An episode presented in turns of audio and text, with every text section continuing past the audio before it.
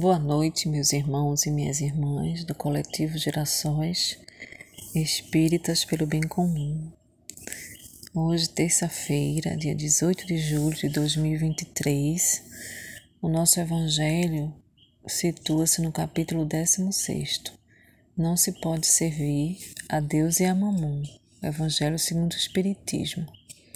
Item 8, intitulado Nas Instruções dos Espíritos, Desigualdade das Riquezas, que é um item bem extenso.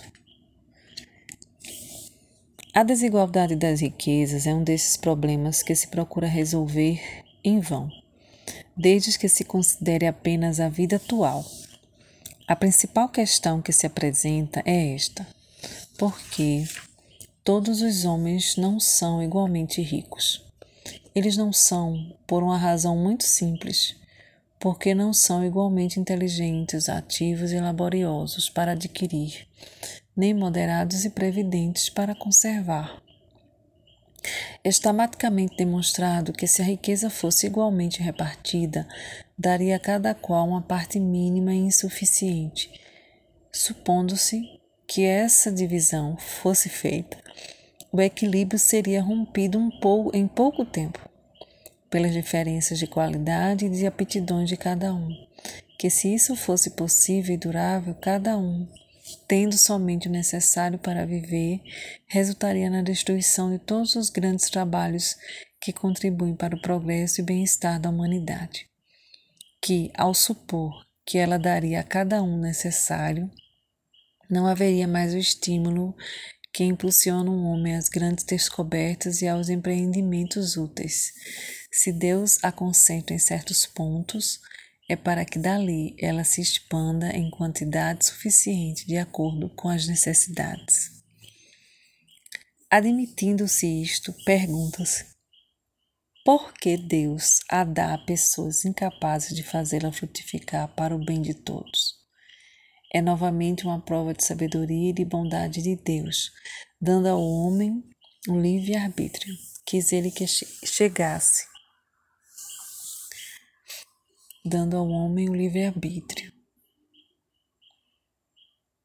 Admitido-se isto, pergunta-se por que Deus a dá a pessoas incapazes de fazê-la frutificar para o bem de todos. É novamente uma prova da sabedoria e da bondade de Deus, dando ao homem o livre-arbítrio, quis que ele chegasse, por sua própria ação, a estabelecer a diferença entre o bem e o mal, de tal forma que a prática do bem fosse o resultado de seus esforços e de sua própria vontade. O homem não deve ser conduzido fatalmente nem ao bem nem ao mal, porque seria apenas um ser passivo e irresponsável, quase como os animais. A riqueza é um meio de colocá-lo à prova moralmente. Mas, como ela é ao mesmo tempo um poderoso meio de ação para o progresso, Deus não quer que ela fique por muito tempo improdutiva, e eis porque a transfere incessantemente. Cada qual deve possuí-la para aprender a utilizá-la e demonstrar que o uso dela saberá fazer.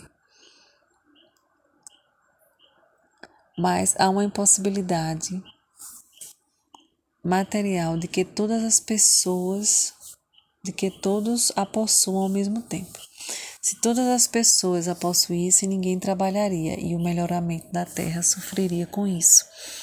Essa é a razão de cada um possuir por sua vez.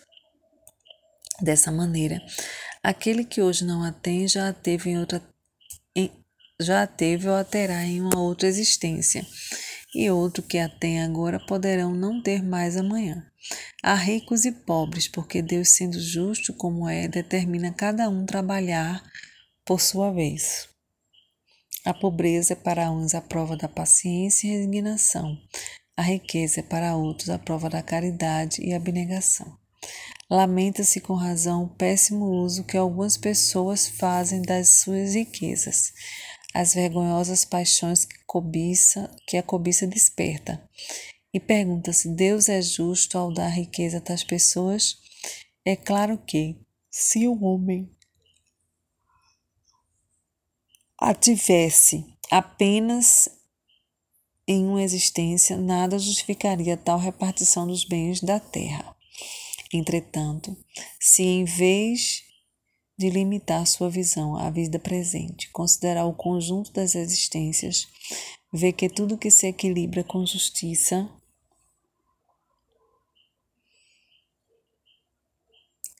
vê que tudo é claro que, se o homem tivesse apenas uma existência, nada justificaria tal repartição do bem da terra. Entretanto, se em vez de limitar sua visão à vida presente, considerar o conjunto das existências, vê que tudo se equilibra com justiça. Assim, o pobre não tem motivos para acusar a providência, nem de invejar o rico, e nem estes têm motivos para vangloriar-se do que possui. Se abusam da riqueza, não será nem com decretos nem com leis que limitem o supérfluo luxo que se poderá remediar o mal. As leis podem momentaneamente modificar o exterior, mas não o coração.